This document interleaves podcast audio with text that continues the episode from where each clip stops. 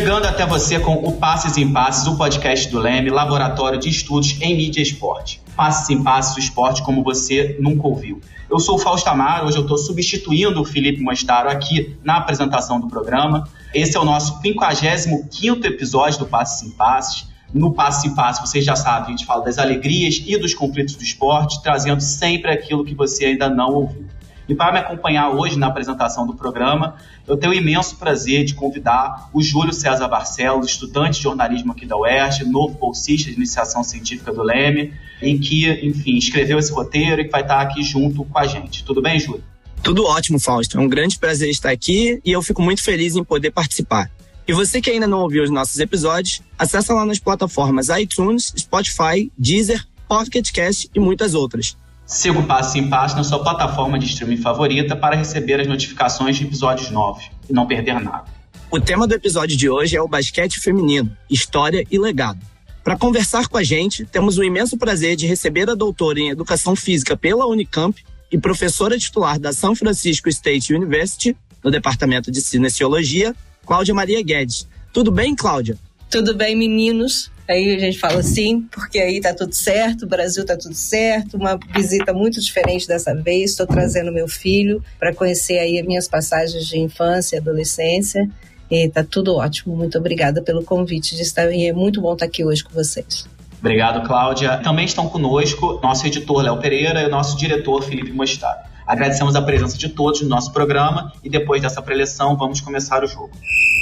Apesar da queda de produção nos anos recentes, o Brasil tem um histórico de destaque no âmbito do basquete feminino. Com amplo domínio em torneios entre seleções da América do Sul e com diversas campanhas vitoriosas no torneio pan-americano da modalidade, conquistamos ainda duas medalhas olímpicas e um título mundial em 1994. No entanto, é grande o desconhecimento do público geral acerca da trajetória da modalidade em nosso país. Muito se fala sobre as conquistas dentro das quadras. Contudo, pode-se dizer que a maior contribuição do basquete feminino no Brasil se deu fora delas. Numa era em que o basquete ganha cada vez mais popularidade, com o número de interessados em assistir e praticar crescendo de forma acelerada, cada vez mais jovens têm suas fontes de inspiração renovadas. É o que aponta uma pesquisa de 2019 do Ibope Repucom, que atesta que o basquete é o terceiro esporte mais transmitido no Brasil. São mais de 300 horas de transmissão televisiva, muito embora a maior parte seja dedicada à NBA e ao NBB. E esse interesse dos mais jovens no esporte muito se deve à relação que os mesmos estabelecem com seus ídolos. Jogadores como LeBron James, Stephen Curry Kevin Durant atuam como símbolos globais da modalidade. Contudo, o mesmo não se observa com os ícones do basquete nacional. Cláudia, que tipo de mensagem essa subvalorização das gerações pioneiras do basquete feminino brasileiro passa? Olha, eu pensei bastante assim, né? Porque quando peguei o roteiro né, do programa, comecei a refletir muitas outras coisas. Muito antes de fazer o livro, eu já pensava nisso, assim. A mensagem que passa é que a gente não valoriza a história. Né, do esporte brasileiro. Acho que, que não tem história de um esporte brasileiro que valorize seus ícones. Né? E, e assim, em geral, né? A história não é vista como uma, um instrumento né, de avaliação do passado para preparar o futuro sem os mesmos erros né, desse passado. E, e a gente tem uma história em todos os esportes brasileiros, né? Quem estuda a história dos Jogos Olímpicos brasileiros, da participação olímpica brasileira, vê que sim, nós tivemos grandes heróis. Então, quando a gente não valoriza né, a história dos nossos ídolos, a gente passa uma mensagem de que o nosso passado é efêmero, não é? Eu tive há pouco tempo agora, né, visitando, por exemplo, vários museus e tal, e levando meu filho para conhecer a história do Brasil. E aí, quantos dos nossos heróis são esquecidos, não é? Quando a gente pensa assim, né, que a história não é compreendida como um instrumento de preservar a memória e preparar um futuro sem os erros do passado, né, a gente vê, por exemplo, que em 35 versões, né, dos Jogos Sul-Americanos de Basquete, o Brasil foi campeão 27 vezes, mas você pergunta às pessoas, ninguém sabe. Se você perguntar assim, ah, quais foram os times que colocaram o basquetebol feminino nos Jogos Olímpicos? Ninguém imagina que o Brasil era um dos times, entende? Então, assim, o que, que a gente está passando de mensagem é isso, né? Assim, que o Brasil, o brasileiro, as pessoas, sei lá, não, não valorizam a história, né? A história é uma coisa que não, não, tem, não tem valor nenhum. E quando você vê nos olhos de uma criança, né? Que meu filho é americano, nasceu nos Estados Unidos, ele tem quatro anos, né? E aí ele, ele fica sabendo que o Brasil tinha um rei, não é? Que para ele rei é em história de infantil né, em contos de fadas. E, e aí ele vira e fala assim: nossa, mas tinha um rei, ele era um rei. Eu falei, era um imperador, mas é quase que um rei e tal. Então, é, é esse estímulo que falta, sabe? A gente valorizar o nosso passado e não o que vem de fora. Maravilha, Cláudia. Você estava falando essa questão do esquecimento dos heróis olímpicos e minha pesquisa no mestrado e no doutorado foi justamente sobre isso. E, de fato, é algo que a gente vê assim no Brasil, a desvalorização não só dos heróis, mas também da história olímpica, né? É uma coisa que eu descobri no meu doutorado era onde ficava a sede é, do primeiro Comitê Olímpico Brasileiro, né, fundado em 1914. Ficava numa casa, num sobrado no centro do Rio de Janeiro. Aí eu fui olhar no Google Maps né, para ver se tinha alguma, alguma referência, alguma placa, algum indício que pudesse mostrar para algum turista, algum passante, que ali, enfim, tinha sido fundada a primeira sede do Comitê Olímpico Nacional e não tem, não tem nada, assim, de fato, porque não há essa preocupação não só com os heróis, mas com a memória é, olímpica de maneira geral. Né?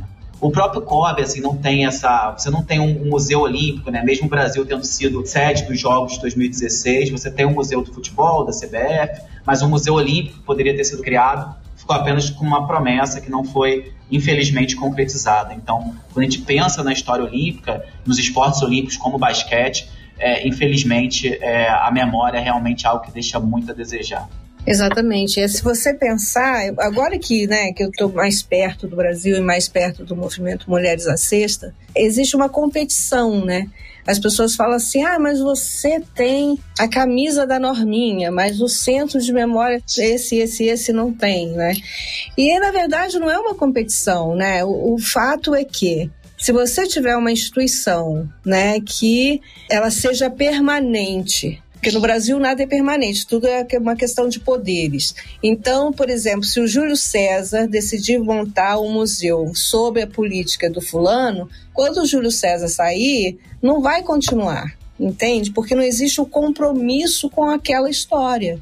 Então não adianta você montar um museu olímpico dentro do COB se o próximo presidente do COB não valorizar a história. Então tinha que ser, por exemplo, é um museu olímpico do COB, não é um museu olímpico do presidente fulano, do secretário fulano, entendeu?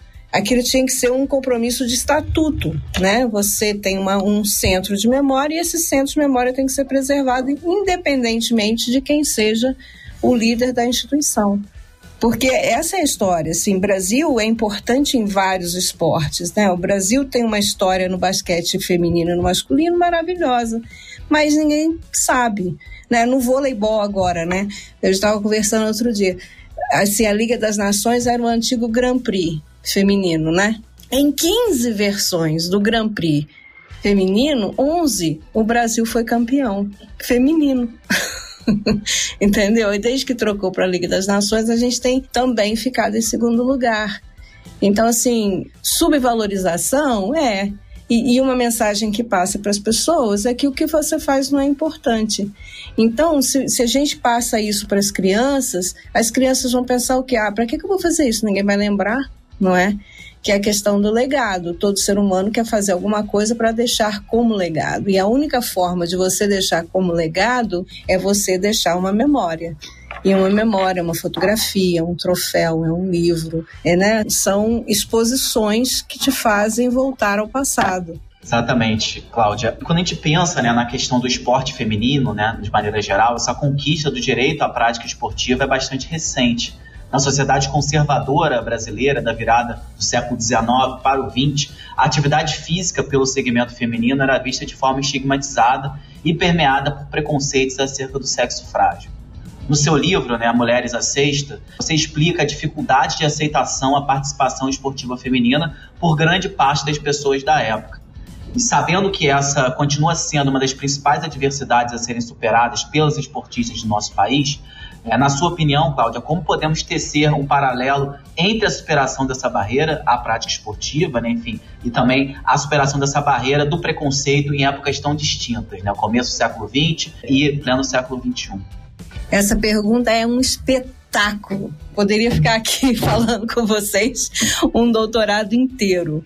Mas, assim, é, pensa que no passado, né, assim, quando o esporte começa a ser institucionalizado, que isso também eu acho que é uma coisa que a gente não tem né, um registro, e, e ninguém se discute muito isso, né? Mas assim, o esporte ele começa a ser institucionalizado na Inglaterra e ele é parte de jogos, né, entre as universidades. Depois ele passa a ser de representações e aí quando vem os Jogos Olímpicos, 1896, e aí começa então a representação dos países, etc. Mas assim, se a gente pensar no final, né, do século XVIII, no final do século XVIII, início do século XIX, a gente pensa assim, o que que tinha de modalidade esportiva? O que que tinha de conhecimento? Vamos, vamos adiantar mais um pouquinho. Final do século XIX. O que que tinha de conhecimento médico do benefício do esporte, como se tem hoje? Né? Não se tinha muita coisa. Então a desculpa do passado é ignorância, né?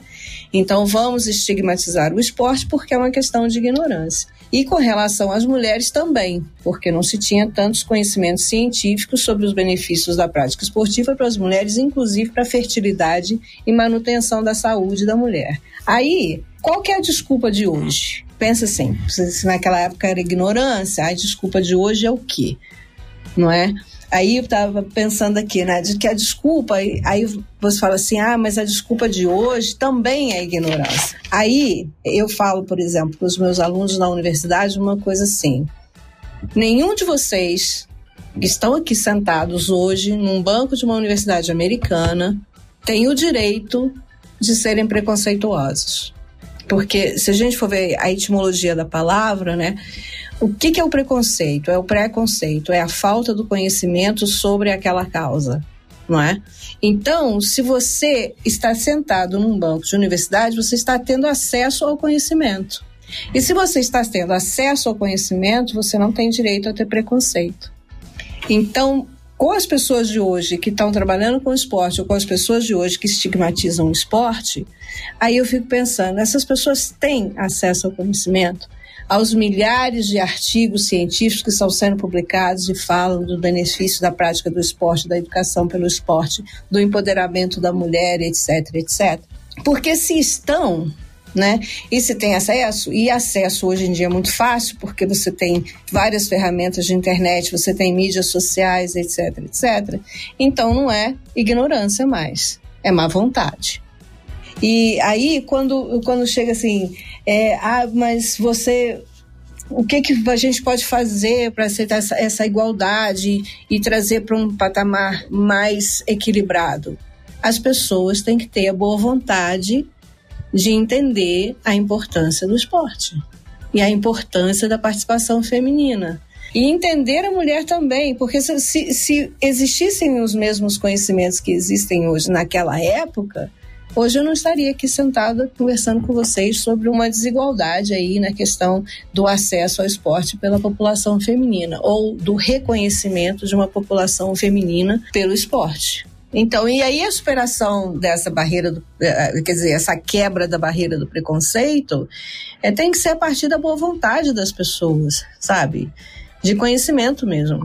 Tá, tá disponível. Olha aí vocês fazendo um podcast que vai ficar disponível, entendeu? Basta acessar, basta ler, basta, basta escutar e, e, e, e estar aberto, né, para aprender porque não tem mais cabimento, assim como não tem mais cabimento racismo, não tem mais cabimento sexismo, não tem mais cabimento, sabe, desigualdade é, por orientação sexual, oportunidade por causa, não tem mais cabimento isso. A gente está numa era de de informação e que o que mais a gente gostaria de ter era a dignidade humana, né? Que as pessoas foram, fossem tratadas com dignidade humana. E isso em qualquer esfera da vida.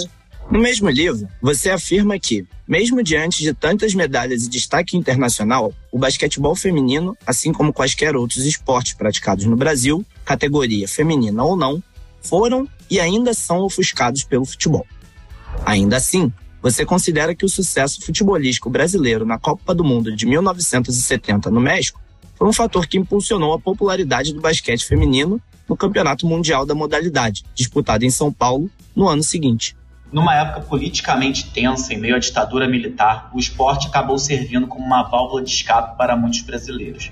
As vitórias esportivas ajudaram a mascarar a triste realidade e devolver à população o orgulho de ser brasileiro. Essa brasilidade emanou para as disputas esportivas do período, marcando para sempre a relação entre o brasileiro e o esporte. Cláudia, como você relaciona esse sentimento nacional à paixão do brasileiro pelo esporte? Tem dois paralelos, né? Assim, um primeiro é histórico. Você tem um momento difícil para o Brasil, né? o difícil para as pessoas. A gente viu pessoas sendo torturadas, sumidas, mãe perdendo filhos, filhos sendo sequestrados, né? pessoas saindo do país, etc, etc. E aí é, se tem uma história de que um esporte aí entrou como pão da alma. Mas, se você pensar, no mundo inteiro, as pessoas são apaixonadas pelo esporte, entendeu? O brasileiro não é uma exceção. É que se, se colocou aí o, o esporte como um aparelhamento do Estado para distração né, do jovem, para que não fosse a luta. E isso foi muito ruim para a questão do esporte brasileiro. Porque até pouco tempo, eu não sei é, se vocês viveram essa época, mas eu vivi, dentro da escola de educação física, todos nós que fazíamos educação física ou éramos estávamos apaixonados por esporte, nós éramos estigmatizados como pessoas que não pensavam ou que eram alienadas e por isso que a gente mexia com esporte, né? Todo mundo era melhor do que a gente, né? Mas a gente era uma pessoa colocada por escanteio, assim, a gente era menos intelectualizado e etc. Por outro lado, é claro que o Estado usou o esporte né? É claro. Mas também tem uma outra coisa. O Brasil foi campeão mundial, né? Então, quer dizer, você imagina um povo ali, né, massacrado, sendo proibido de falar e etc, etc. Você tem um símbolo nacional que você pode gritar, você pode botar a bandeira, você pode ir para o estágio, você pode cantar música, você pode né, fazer uma passeata. É claro que você vai fazer. Mas assim também tem na Inglaterra. E eles não estão lá, não tem ditadura, não tem nada. Eles estão lá e tem os hooligans e tem as outras pessoas que se matam, que, né, que têm a mesma paixão. Nos Estados Unidos você tem o beisebol, né, que é, que é uma paixão. Você tem o futebol americano, que as pessoas vão para lá e gritam e enchem estádios. Você tem o basquete, né? Então, assim, aí na França você tem futebol, os países europeus e tal. Então, assim, é, antropologicamente, né, uma vez eu estava conversando com uma amiga minha, ela dizia o seguinte, que quando você torce você não torce por você, porque você não pode, você não pode ir lá e fazer uma cesta de fazer 20 cestas de três num jogo, né? Mas você, aquele, aquele atleta é a extensão da sua potencialidade. Entende? Então, quando você assiste um esporte, você torce por aquilo que você gostaria de ser, que é ultrapassar todos os seus limites. Que é isso que o atleta é né? É isso que o atleta representa, né? Uma extensão sua que está ultrapassando limites, né? E isso é um sentimento humano muito antigo, de sentir pelo outro. Então, o esporte é uma criação humana, né? Não é, não, é, não veio assim, não é biológica, é uma criação da sociedade humana, né? De diversão e entretenimento, mas acima de qualquer coisa é de superação dos próprios limites. Por isso que todas as nações são apaixonadas pelo esporte e assim, o Brasil também. Somos uma sociedade humana que olhamos aí os nossos atletas, os nossos heróis olímpicos, né, como extensões do que gostaríamos de fazer, do que poderíamos fazer para ultrapassar os nossos próprios limites. E é isso assim que eu vejo, né? Essa minha relação em que eu vejo. Então, quando o Brasil ganha a Copa de 70 e essas pessoas enchem um ginásio de um esporte que não é popular, mas porque o Brasil estava ganhando, né? É uma continuidade, só que para uma, uma modalidade diferente. Graças a essa geração que conquistou a medalha de bronze no sexto campeonato mundial feminino de basquete, em 71, que o basquete feminino passou a fazer parte dos Jogos Olímpicos. Apesar de o Brasil só ter estreado na edição de 1992 em Barcelona, as pioneiras da geração de 71 deixaram um legado de grande valor para o desporto brasileiro. Mesmo assim, o desempenho dentro das quadras não condizia com o devido retorno financeiro. Com essa realidade de atletas tendo de jogar basicamente por amor à camisa, como seria possível, Cláudia, a superação das desigualdades salariais no universo esportivo? Essa é uma excelente pergunta também.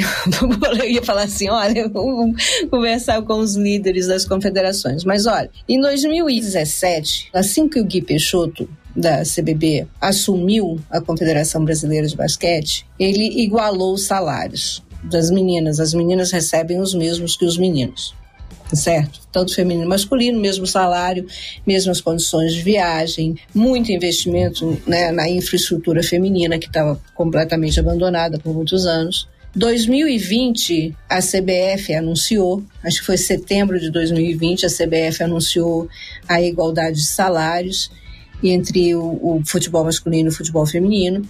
E acho que esse ano, ano passado, eu acho que a Associação Americana né, de Atletas anunciou que haveria igualdade de salários entre o masculino e o feminino.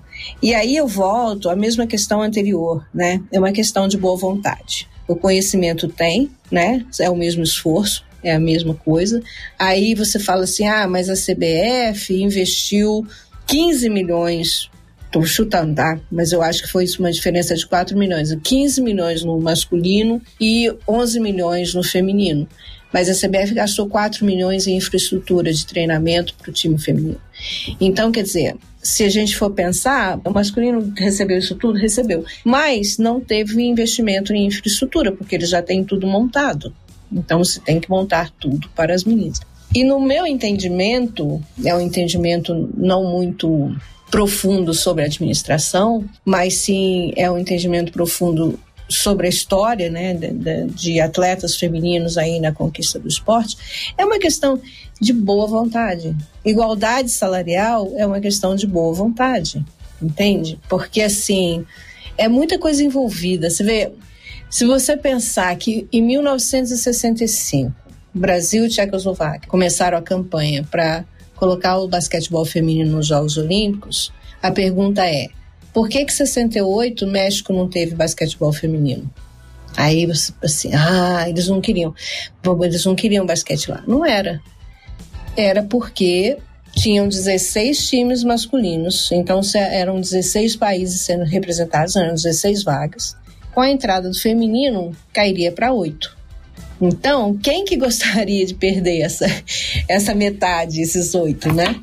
Ninguém gostaria, mas ah, mas vai ser representado pelo feminino, mas mulher não joga basquete, né? Que era o estigma da época. Então, o que está em jogo é, não é mais, eu acredito, que a não, não acreditar que a mulher seja capaz ou mulher não pode isso, mulher não pode aquilo.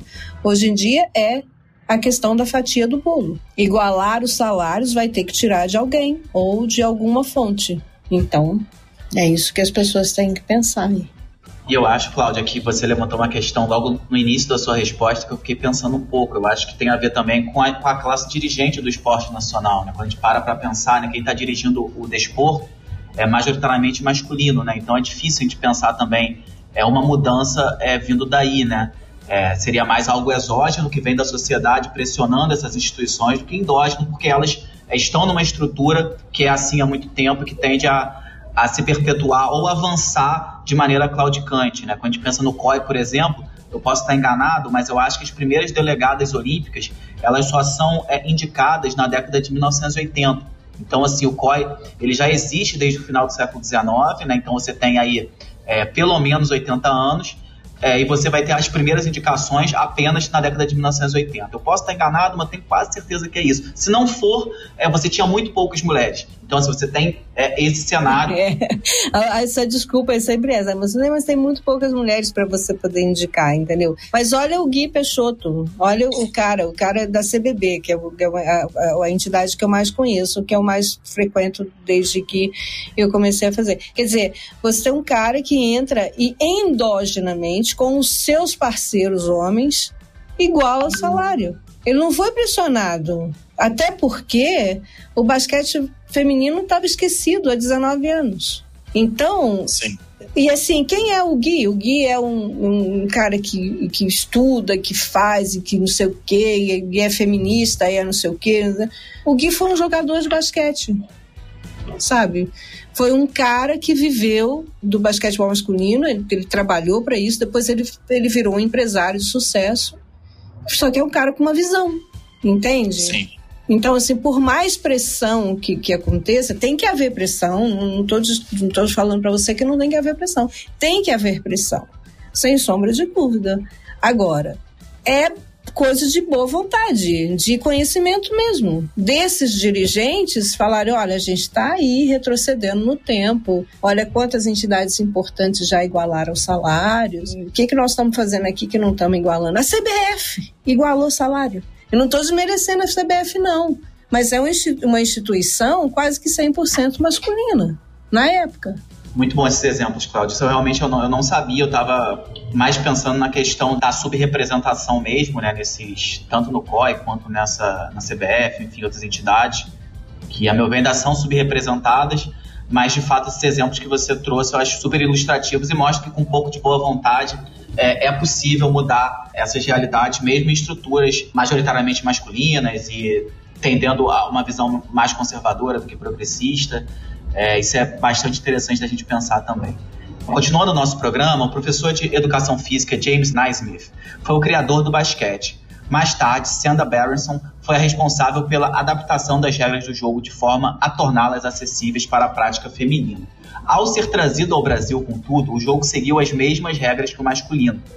Cláudia, o quão grande foi o impacto para o estilo de jogo do basquete aqui praticado em ter seguido regras comuns para ambos os gêneros? Eu acredito que o impacto não teve muito, né? Porque a gente teve um desenvolvimento do basquete que não foi mundial, né?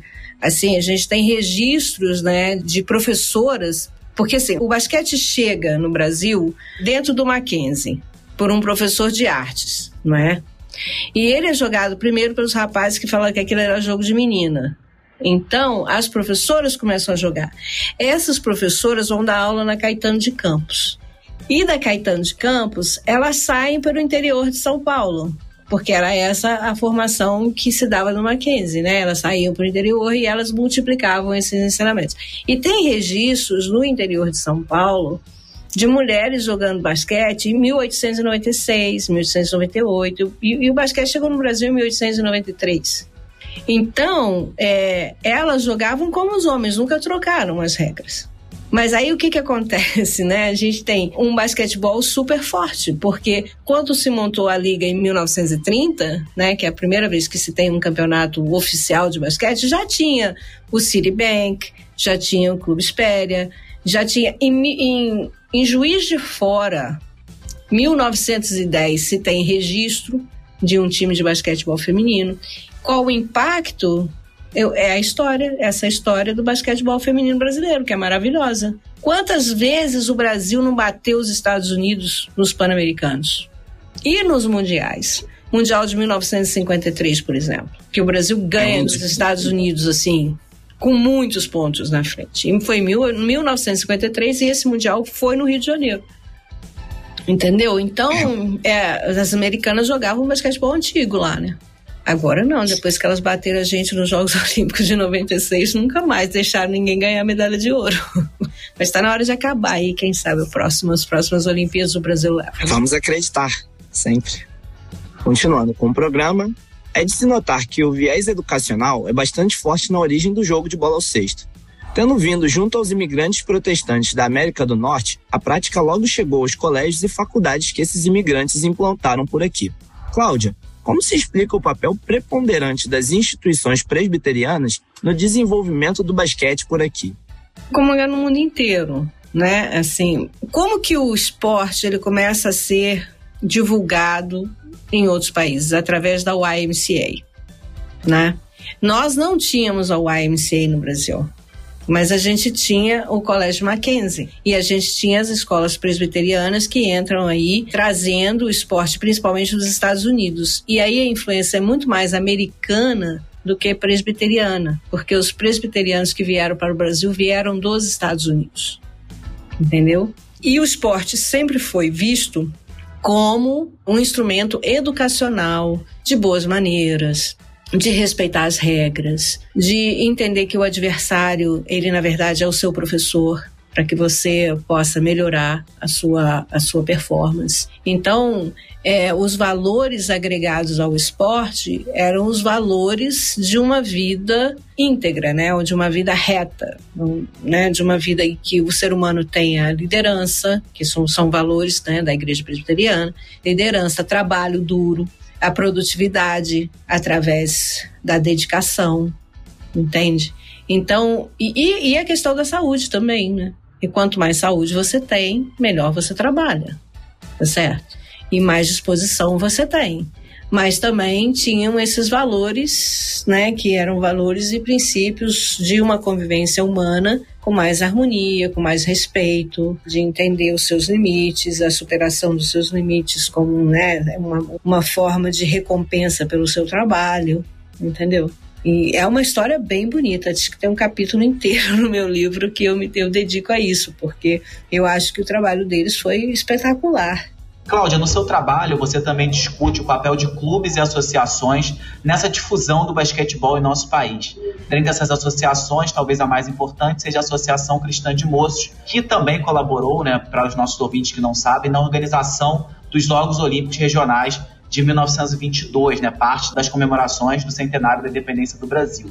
Essa agremiação, a ACM, não só organizou os primeiros campeonatos da modalidade do basquete, né, bem como foi a responsável por traduzir e publicar no Brasil as regras do jogo. Mesmo com a rápida expansão do basquete, o primeiro campeonato feminino da modalidade vai vai ocorrer apenas em 1930, né? mais de 15 anos depois do primeiro torneio é, masculino organizado. Então, Cláudia, na sua opinião, o que vai marcar essa mudança nos rumos do basquete feminino brasileiro? Olha, como todo esporte, ele sempre tem um início que você tem que ter determinadas organizações que não são profissionais, né, que vão ser mais amadoras e que vão difundir a prática do esporte, que vão fazer esse esporte um pouco mais oficializado ou institucionalizado, né, até que ele seja descoberto e seja formado as ligas, as confederações, etc. Bom, o Brasil tem uma história interessante, né, de formação da tem a como é que é a CBD, né, Confederação Brasileira dos Esportes, depois tem do esporte, depois tem aí as confederações de cada esporte, depois tem, a, depois tem as ligas que não estão federadas e não estão. Bom, se a gente pensar o que, que marca né, o desenvolvimento do basquetebol feminino no Brasil, é a criação da Liga em 1930, da Liga Paulista de Basquetebol. E isso marca e aí a criação da CBB, criada em 1933. A criação dessas duas instituições é que vão fazer com que o esporte seja divulgado para o resto do país, né? Mas o que dá uma virada, uma guinada no basquetebol feminino, historicamente, é a primeira medalha no Mundial, que elas conquistam em 1971. Porque até então elas ganharam quase todos os sul-americanos, elas já tinham ganhado um pan-americano, mas elas não tinham chegado aí nas finais de um campeonato mundial. Ninguém acreditava nelas. Se você pegar os jornais da época, você fala, cara, o brasileiro não acredita no brasileiro, né? Eles colocavam assim: hoje a Rússia, coitada das meninas, né? Hoje as meninas vão sofrer uma lavada. É, entende? É quase inacreditável que o basquete feminino chegue aonde chegou, porque ninguém acreditava nelas. E se você conversar com elas, nenhum dirigente acreditava que elas iam chegar e iam ganhar medalha de bronze. E só ganharam medalha de bronze porque um torcedor jogou sorvete na quadra. Você sabe dessa história, né? Elas estavam ganhando contra o Japão para disputar a medalha de prata. Um torcedor jogou um sorvete, elas esfriaram e perderam o jogo entendeu? Provavelmente ganhariam da Tchecoslováquia, né, indo para uma final e tal. Mas essa medalha significou muito. Tanto que essa medalha significou e o reconhecimento fora do Brasil, né, de, de, que o Brasil era considerado o melhor basquete jogado em quadra, como mais técnica. Por isso que eles foram, elas foram escolhidas para poder convencer o então presidente do COI né, que o basquetebol podia ser jogado nos Jogos Olímpicos sem problema nenhum, porque você tinha um time forte e um time muito técnico, né, e não teve briga, ninguém bateu em ninguém, ninguém bateu em juiz, ninguém fez nem, nada do que o Avery Brandt dizia que mulheres fariam em quadra. Entendeu? E aí, seguido dessa medalha, o Brasil foi bicampeão pan-americano. Então foi uma virada, entendeu? E elas só não foram né, para os Jogos Olímpicos de 1976 porque a Delcy conta no filme, né? Eles não deixaram com que elas fossem para os Jogos Classificatórios. Porque sabiam que elas ganhariam uma medalha. Só que havia muitos anos que o basquetebol masculino não ganhava medalha, e então o dirigente da época, que Deus o tenha, ele diz: não, os meninos não vão, elas também não. Mulher não tem que ganhar medalha em Jogos Olímpicos, entende? Mas duas delas vão como técnicas, né? Vamos então agora para o nosso quadro Toca a Letra.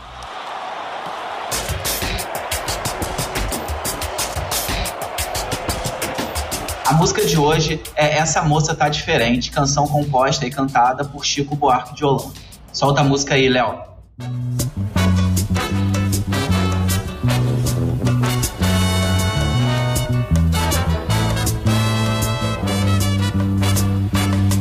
Essa moça tá diferente, já não me conhece mais Está pra lá de pra frente, está me passando pra trás. Essa moça tá decidida a se super modernizar. Ela só samba escondida que é pra ninguém reparar. Eu cultivo rosas e rimas achando que é muito bom. Ela me olha de cima e vai desinventar o som. Passo de um concerto de flauta e não me desperta emoção. Ela quer ver o astronauta descer na televisão. Mas o tempo vai, mas o tempo vem. Ela me desfaz, mas o que é que tem? Ela só me guarda despeito, que ela só me guarda desdém. Mas o tempo vai, mas o tempo vem. Ela me desfaz, mas o que é que tem? Se do lado esquerdo do peito, no fundo ela ainda me quer bem. Essa moça tá diferente, já não me conhece mais. Está pra lá, de pra frente, está me passando pra trás. Essa moça é a tal da janela que eu me cansei de cantar. E agora está só na dela, botando só pra quebrar. Mas o tempo vai, mas o tempo vem. Me desfaz, mas o que é que tem? Ela só me guarda despeito, que ela só me guarda desdém. Mas o tempo vai, mas o tempo vem. Ela me desfaz, mas o que é que tem? Do lado esquerdo do peito, no fundo ela ainda me quer. A música escolhida para o episódio de hoje foi Essa Moça Tá Diferente, de Chico Buarque de Holanda. Lançada em 1970, a música expressa a mudança no papel social da mulher ao longo do século XX. Trazendo um trechinho dessa música aqui pra gente, abre aspas. Essa moça tá diferente, já não me conhece mais. Está pra lá de pra frente, está me passando pra trás. Essa moça tá decidida a se supermodernizar. No trecho, Chico Buarque de Holanda exalta esse perfil remodelado e supermoderno reflexo do período no qual as mulheres começaram a conquistar uma certa independência, seja no âmbito social, jurídico ou esportivo. Contudo, uma lei vigente entre os anos de 1941 e 1979 limitou bastante a participação feminina nos esportes. Esse decreto representou um grande retrocesso, atuando na contramão do progresso social vivenciado pelas mulheres à época. Cláudia, o que representa ter havido uma legislação tão sexista em nosso país durante o período mais vencedor do basquete feminino brasileiro. A lei de 1941, na verdade, não afeta em nada o basquete feminino brasileiro. Elas nem estavam nem aí, acho que elas nem sabiam que essa lei existia. Então, para o basquete não afetou absolutamente nada. Agora, é uma lei que é um desastre, né, menino? Porque, é, na verdade, ela é uma cópia dos Estados Unidos que aconteceu no século anterior entende? Que quando as meninas começaram a jogar basquete, o que aconteceu? Os médicos americanos começaram a ficar muito preocupados com as meninas saltando, pulando, suando, que aquilo ia afetar a fertilidade delas e mais do que isso, ia afetar o bom comportamento no casamento. Então, eles fazem uma série de cartas lá nos Estados Unidos, isso no final do século XIX, e, e falando para os pais não deixarem as moças jogarem esportes vigorosos, né? O Brasil copia, na verdade, essa lei em 1941. E que o, o, desastre que aconteceu foi que isso afetou o que? A ginástica, afetou o judô, afetou a, a, prática de outros esportes que as mulheres poderiam ser campeãs, mas com relação ao basquetebol feminino, em absolutamente nada. Até porque os médicos gostavam de basquetebol feminino. Então eles não fizeram absolutamente questão nenhum de punir essas jogadoras. Elas não tinham nem médico, coitadas.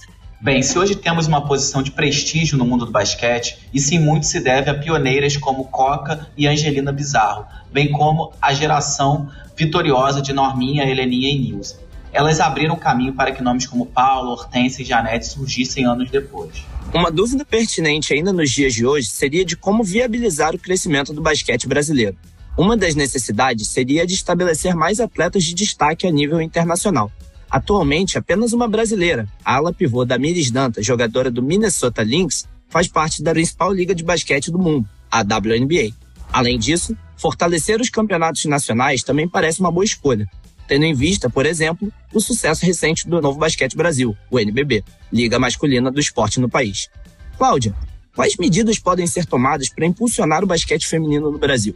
Olha, eu acho que as pessoas deviam ouvir Maria Helena e Heleninha, que foram as grandes técnicas brasileiras aí, que levaram né, o Brasil pela primeira vez aos Jogos Olímpicos. Né, em 92, mas são duas técnicas que sempre trabalharam é, formando equipes de base. E essas equipes de base vinham das escolas, das escolas públicas mesmo. A Heleninha ia nas escolas públicas e chamava essas meninas que nunca tinham jogado basquete não tinha escolinha de basquete para quem gostava de basquete. Era escolinha de basquete para quem quisesse jogar basquete, independente da sua experiência ou não. E com isso, o que, que elas fizeram? Elas criaram um sistema em que as equipes de base alimentavam as equipes mais velhas, porque essas equipes de base jogavam com as, as adultas e com os juvenis. Então você inspirava essas meninas a continuarem jogando. Então a primeira coisa é tirar o preconceito do esporte das aulas de educação física, voltar às aulas de educação física obrigatórias de jardim de infância até o último ano do ensino médio, trazer as crianças e adolescentes para uma prática esportiva que não é assim, ah, você vai jogar futebol, você vai ser o novo Neymar. Não é isso, sabe? Porque o esporte tinha uma visão anterior do funil, né? Você colocava um monte de gente e afunilava embaixo saía aqueles pouquíssimos atletas, né? Eu não sei quem foi que me deu em uma das lives a visão do cilindro. Você tem um monte de gente que pratica esporte, que gosta do esporte, tem uns que vão sair, vão ser atleta, outros vão ser atletas olímpicos. Você tem outros que vão ser suporte desse esporte, né? O cara é o dono de uma empresa, ele vai patrocinar um esporte, né? O, o, o, o Fausto é professor, ele vai falar de esporte, né? Você, por exemplo, vai para uma rádio, você vai falar de esporte masculino e feminino, porque você sabe a importância dos dois, e assim você tem uma sociedade inteira que passou por aquele fenômeno de uma forma positiva e vai daí para frente impulsionar para que outros pratiquem e para que outros, né, façam parte desse universo. Então, o que falta é isso. Você só massifica uma coisa a partir do momento em que você coloca essa coisa disponível para a maior quantidade de pessoas possíveis. Eu não gosto do termo massificar o esporte, porque eu acho que parece uma coisa meio assim, né? Vamos fazer todo mundo fazer inconscientemente. Eu gosto do termo assim, a prática esportiva através da consciência, do conhecimento, fazer uma escolha né, informada. Eu sei o que eu estou fazendo sabe? E quanto mais crianças estiverem praticando, melhor. Quanto mais disponível tiver, melhor. Agora, com relação é, ao esporte nacional, como que são as seleções, e são essas meninas, por exemplo, que, que já estão concentradas, na verdade, hoje elas se apresentam né, para o sul-americano. Quer dizer, essas meninas precisam aparecer mais, sabe? A gente precisa ter acesso a elas. Elas precisam falar mais. Paulo e Hortência vivia na mídia. Janete, entendeu? É claro que instruídas por uma assessoria de imprensa que Maria Helena fazia questão de ter, que na época o Zé Luz né, fazia questão de ter e tal, e que elas falem, que a mídia cubra mais. A gente tem 4% de mídia sendo 4% de, de, de, de, como é que é, de cobertura da mídia para o esporte feminino, 96% para o masculino. Isso tem que acabar, sabe? Quer um exemplo clássico disso? Quando o Brasil ganhou o Mundial de Handball. Esteve no Jornal Nacional quase oito minutos do Brasileirão. E 30 segundos, nem 30 segundos não foi. Dois segundos, a fala do daquele moço que apresenta lá o Bonner. O Brasil ganhou hoje o Mundial Feminino de Handball. Nenhuma entrevista, nenhuma imagem, absolutamente nada. Entende? Então, assim, ah, mas tem que ganhar mais para aparecer mais. As meninas estão ganhando, são campeãs aí de muita coisa, entendeu? E não aparece, sabe?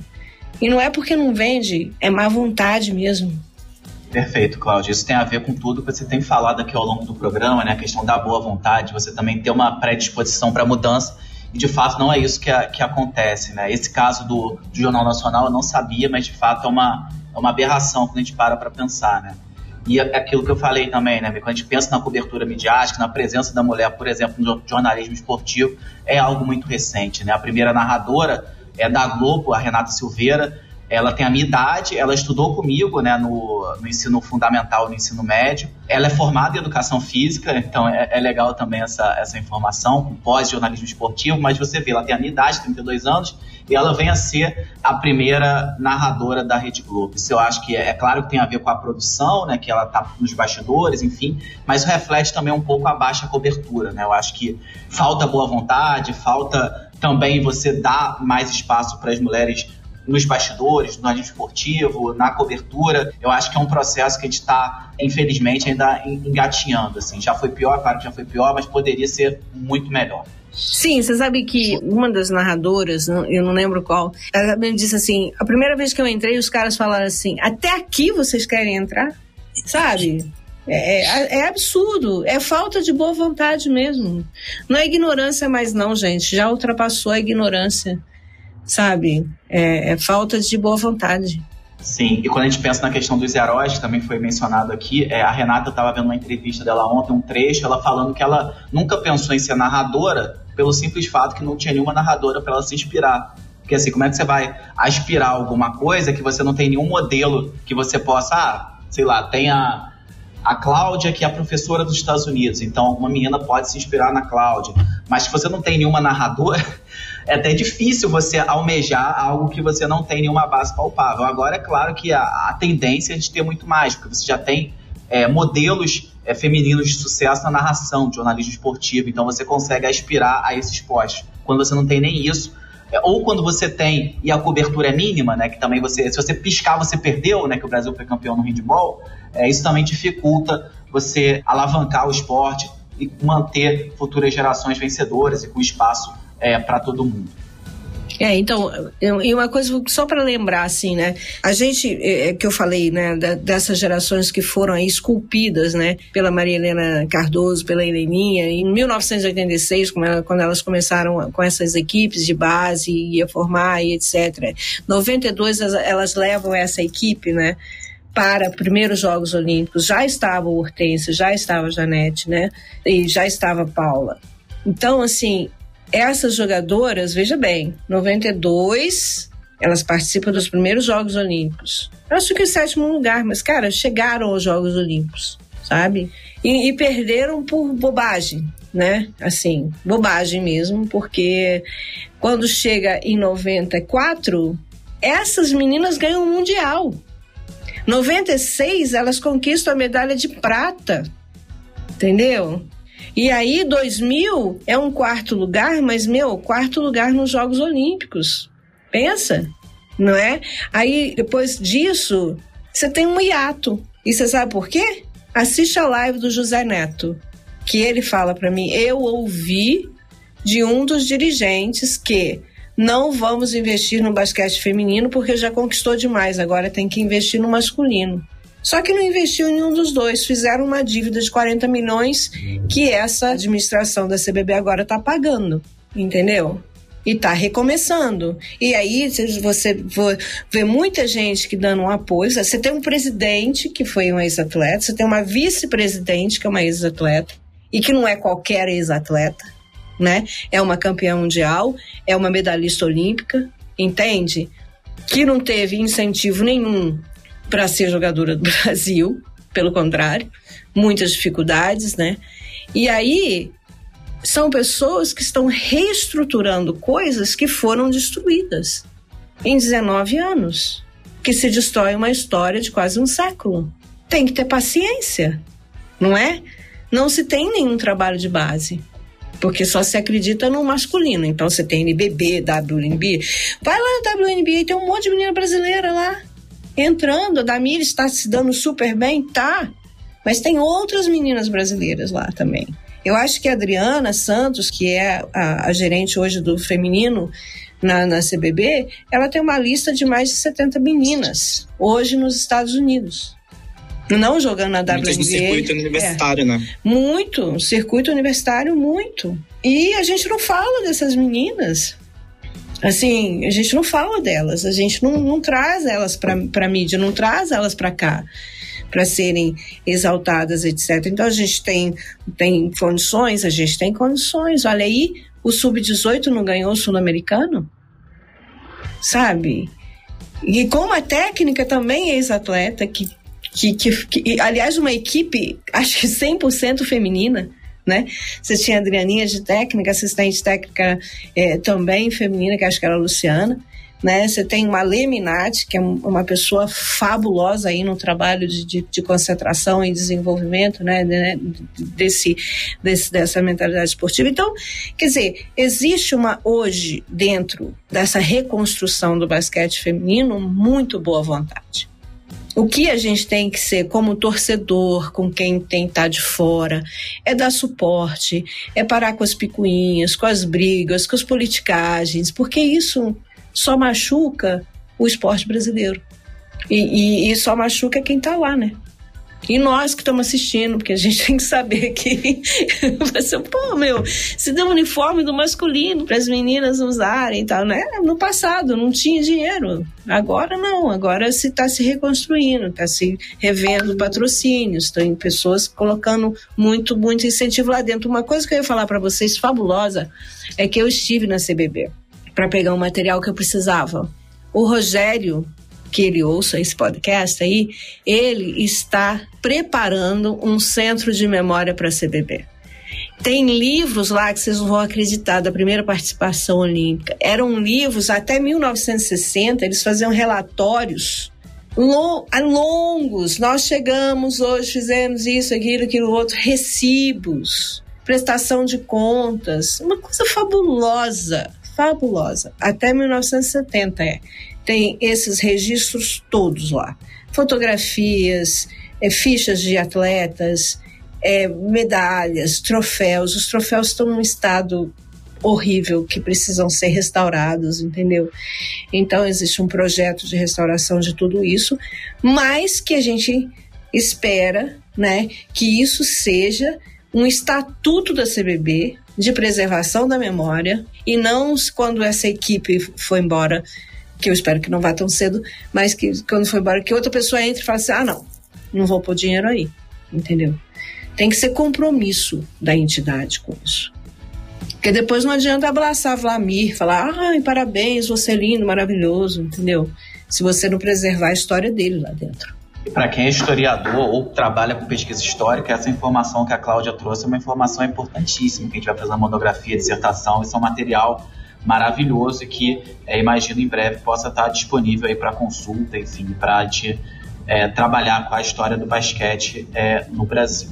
E que seja que alguém que goste de história e que tenha muito dinheiro em querer investir, que procure o Rogério da CBB e faça uma doação para a criação do acervo. Porque, olha, do acervo não, do, do centro de memória, porque é fabuloso. Esse é o 55 episódio do Passos em Passos, o esporte como você nunca ouviu. Não esqueça de compartilhar o programa com seus amigos e faça parte do podcast. Tem alguma sugestão de pauta, alguma pergunta? É só entrar lá no arroba no Facebook no Instagram e conversar com a gente. O nosso quadro Lemecast Club é a hora de você, ouvinte, participar do programa. Dessa vez escolhemos a pergunta de duas ouvintes nossas. A primeira pergunta é da arroba AlineTS4, AlineTS4, que ela vai perguntar por quais motivos não conseguimos sustentar no presente a história do basquete feminino acredito que essa pergunta tenha duas acepções possíveis: né? sustentar de manter a memória e talvez sustentar de manter é, a história vitoriosa. Né? De sustentar e manter a memória é ter esse centro de memória recuperado, voltar ao site da CBB que tinha toda a história lá, com todas as fotos disponíveis, as fichas das jogadoras, entendeu? E de manter uma história vitoriosa é investimento e paciência porque eu acho que o trabalho está sendo feito, está se buscando um apoio maior, um incentivo maior ao basquete feminino, mas eu acho que nós temos que ter paciência, temos que dar apoio, temos que dar sustentação, né? E, e temos que ajudar para que as coisas aconteçam como elas têm que acontecer, né? Jogar pedra na janela agora não vai ajudar em absolutamente nada. A outra pergunta que a gente recebeu foi da Caroline Rocha, arroba Carol R. Rock, é, que perguntou é, o seguinte, eu acho que essa pergunta já foi até respondida ao longo do programa, mas se você, Claudio, tiver alguma coisa a acrescentar, agora é o momento. A Carol vai falar, né? O basquete, no geral, enfrenta desafios quando comparado ao futebol no Brasil. Quanto ao basquete feminino, quais são os maiores desafios? tanto para o esporte em si quanto para as atletas. Esse foi um tema que a gente debateu ao longo de todo o programa, mas se você, Cláudio, acha que tem algum, algum desafio que vale a pena ressaltar para o futuro do basquete feminino. É, tem uma coisa que a gente observa, por exemplo, é que a prática esportiva ela tem uma diminuição da participação feminina quando as meninas se tornam adolescentes, né? E por vários motivos, né? É, alguns motivos são que tem que trabalhar e sustentar a família, tem que ajudar em casa, outro é porque o namorado não deixa, a outra é porque ainda tem o estigma da masculinização, vou ficar masculina, então não vou participar, né? Que é a questão do preconceito, né? Da falta de, de conhecimento, né? E tem também a questão da falta de oportunidade, né? Se você não tem basquete na escola, você não vai participar porque você não tem. E você tem que andar três horas para poder treinar no clube, ou tem no clube, mas você não tem acesso ao clube porque você não é membro do clube a gente tinha que ter mais projetos sociais, por exemplo, como o da Laiana de Souza, né, na Rocinha, que é o Mudando o Placar, o Bantu, que é do, do, do Guto, entende? Que são projetos em comunidades que incentivam a prática do basquete entre meninos e meninas, independente da faixa etária. Então, quanto mais oportunidades as meninas tiverem, melhor. E quanto mais a mudança da consciência né, das pessoas, esporte não masculiniza ninguém, esporte não faz ninguém gay, esporte não faz ninguém mais rico, ninguém mais pobre, né? O esporte beneficia, né? Com suas regras, com a sua dinâmica, beneficia o ser humano a ser um ser humano melhor, na minha opinião né? Você respeita a regra, você respeita o seu adversário, você ganha, você supera limites, você é punido se fizer alguma coisa errada, não é? Então, além de tudo, é um instrumento educacional para o bem, né? Existe gente que pode fazer até para o mal, porque, por exemplo, eu tive um técnico que me belisca, falava assim, belisca a menina e você faz o gol mais fácil, entende? não é o esporte, né? Você não joga o handball beliscando os outros, né? Mas tem técnico que é isso. Então você vai falar que é o, que é o handball que, que faz com que a pessoa seja desonesta? Não. Não tem nenhuma, nem, nenhuma é, ferramenta pedagógica no, no handball que fala para você beliscar o outro, né? Ou para você apanhar, para você bater, para você machucar. Ninguém fala isso, né? Então a gente tem que tomar cuidado com essas coisas. Mas como ferramenta pedagógica educacional, é, um, é, é maravilhoso, é um fenômeno maravilhoso. Então, esse estigma também tem que acabar para que a gente possa ter aí uma participação maior, ter mais, mais pessoas participando para poder ter mais escolhas né, para os times, né, ter mais times, ter mais competições, né? E para tudo isso precisa, é claro, de, de uma, uma conscientização de que o basquete feminino é um esporte fabuloso e a gente tem uma história linda para manter, como disse a primeira pergunta, né? Obrigado pela sua audiência. Tá curtindo Passos em Passos? Então fica com a gente porque agora vamos para o nosso quadro Ondas do Leme.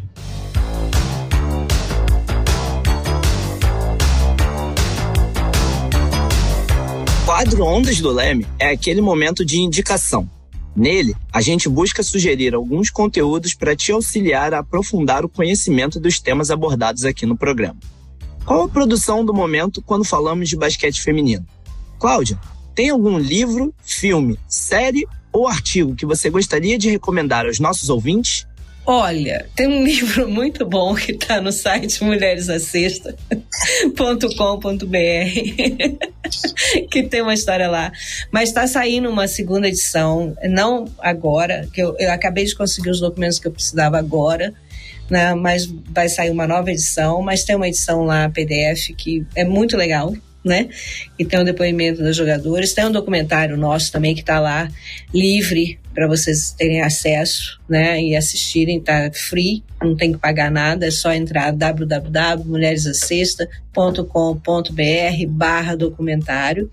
Mas tem também o ganhador do Oscar, né? Que é aquela história da, da, da atleta que fez a primeira cesta nos Jogos Olímpicos, né? Que é a rainha do basquetebol que é maravilhoso, é um documentário curtíssimo, mas muito bom. Tem, ah, ah tem vários livros, acho que para quem curte ensinar basquete, tem um, um livro da Vânia Hernandes, que, que a Vânia Hernandes é uma ex-atleta, né? E ela escreveu um livro sobre ferramentas pedagógicas para a iniciação do basquetebol.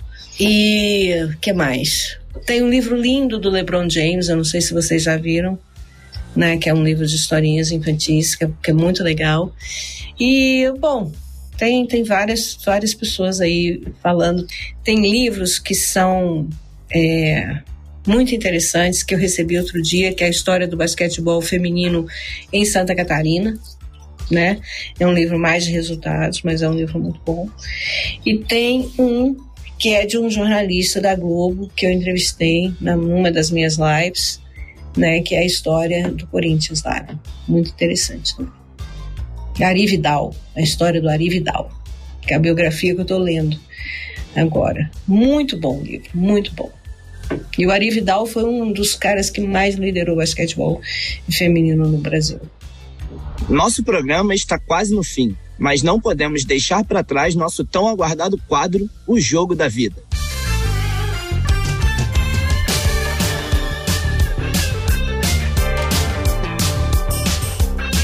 Aqui a gente conhece um pouco mais sobre a relação do nosso entrevistado com o esporte.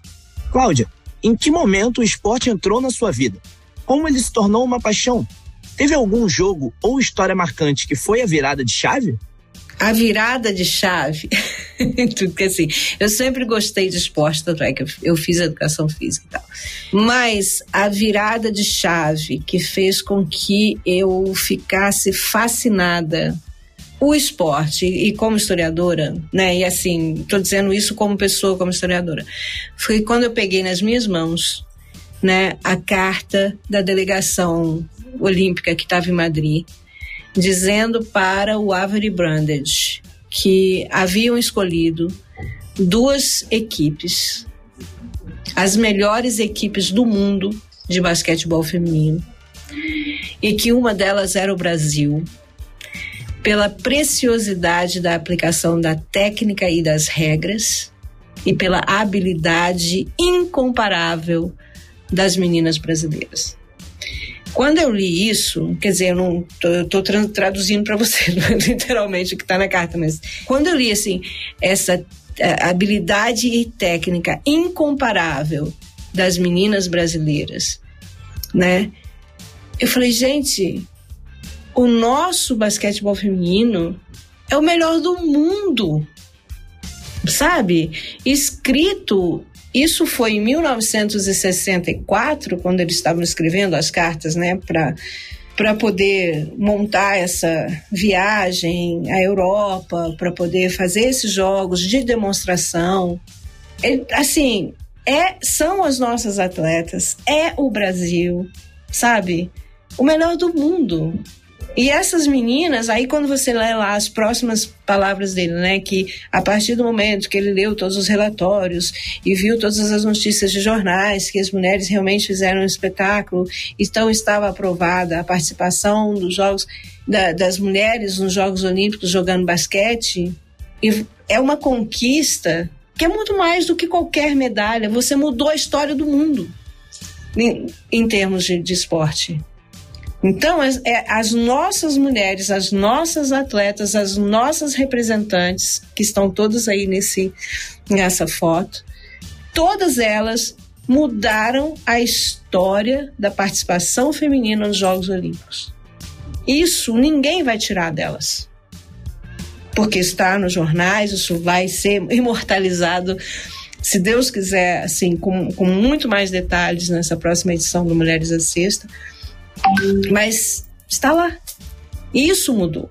Isso, isso foi a minha virada, assim. Eu falei, agora eu tenho que fazer alguma coisa com esse pós-doutorado que eu tive aqui em Berkeley, com essas, essas habilidades todas que eu aprendi como historiadora. Agora a vida mudou, sabe? Eu tinha uma responsabilidade nas mãos que, que assim, que me foi dada, né? E não foi dada por ninguém, sabe? Foi dada pela minha descoberta, pela minha curiosidade, mas assim que estava ali. Era, era uma coisa que eu precisava fazer, que era contar essa história. Perfeito, Cláudia. Final de jogo no Passes em Passes. Cláudia, queria agradecer muito pela sua presença no episódio de hoje, essa verdadeira aula sobre basquete feminino. É o nosso primeiro episódio sobre basquete e sobre basquete feminino também. É, então, é, foi uma excelente oportunidade e conversar justamente com você, que é uma das principais ou a principal referência sobre basquete feminino no Brasil. É, super recomendada por todos que a gente falou. Ah, quem te convida para falar sobre basquete feminino? Ah, convida a Cláudia. Então, é de fato uma verdadeira honra ter a sua presença aqui falando sobre basquete pela primeira vez no nosso programa, nosso programa falando pela primeira vez sobre basquete também. Muito obrigado. Olha, eu agradeço profundamente a oportunidade, porque eu, eu agora sim, eu pego toda e qualquer oportunidade que eu tenho para falar de basquete feminino, né? É, eu agradeço muito a vocês esse espaço, né, nesse laboratório que tem feito trabalhos lindíssimos, né, porque quando vocês me mandaram um e-mail eu fui, é, não fui investigar não, sabe, eu só fui ler mesmo para ver o que vocês estavam fazendo e é um trabalho maravilhoso isso que vocês estão fazendo. Os posts que vocês têm escrito no blog é, são muito bons, de excelente qualidade. Então, assim, eu me sinto muito honrada de estar aqui conversando com você, Fausto, conversando com você, Júlio, e ainda mais sabendo que você aí é um aspirante aí, né, a, estar tá aí no mundo dos esportes e quem sabe você vai ser um dos precursores aí dessa mudança, né, de trazer mais o feminino para a mídia, de, de, trazer uma cobertura maior para o feminino e, e, e ser um cara aí de mudança. Então, essa minha participação aqui não é à toa, acredito. Então, eu agradeço muito a vocês esse espaço. Muito obrigada. Muito obrigada, amiga e amigo ouvinte. Tem aquele amigo que curte esporte ou comunicação? Já manda esse podcast para ele. Não esquece de enviar seus comentários para o Lemecast Clube, leia o nosso blog comunicaçãoesporte.com e siga as páginas do Leme nas redes sociais. É só procurar pelo arroba LemeWest. Passos em Passos é uma realização do Laboratório de Estudos em Mídia e Esporte e do Audiolab da UERJ, com coordenação geral de Ronaldo Elau, direção minha, Fausto Amaro e Felipe Mostaro, roteiro e produção de Júlio César Barcelos e Carol Fontinelli e edição de Leonardo Pereira. Nosso programa é quinzenal e esperamos vocês no nosso próximo episódio. Vem muita coisa boa por aí. Passos em passos, esporte como você nunca ouviu.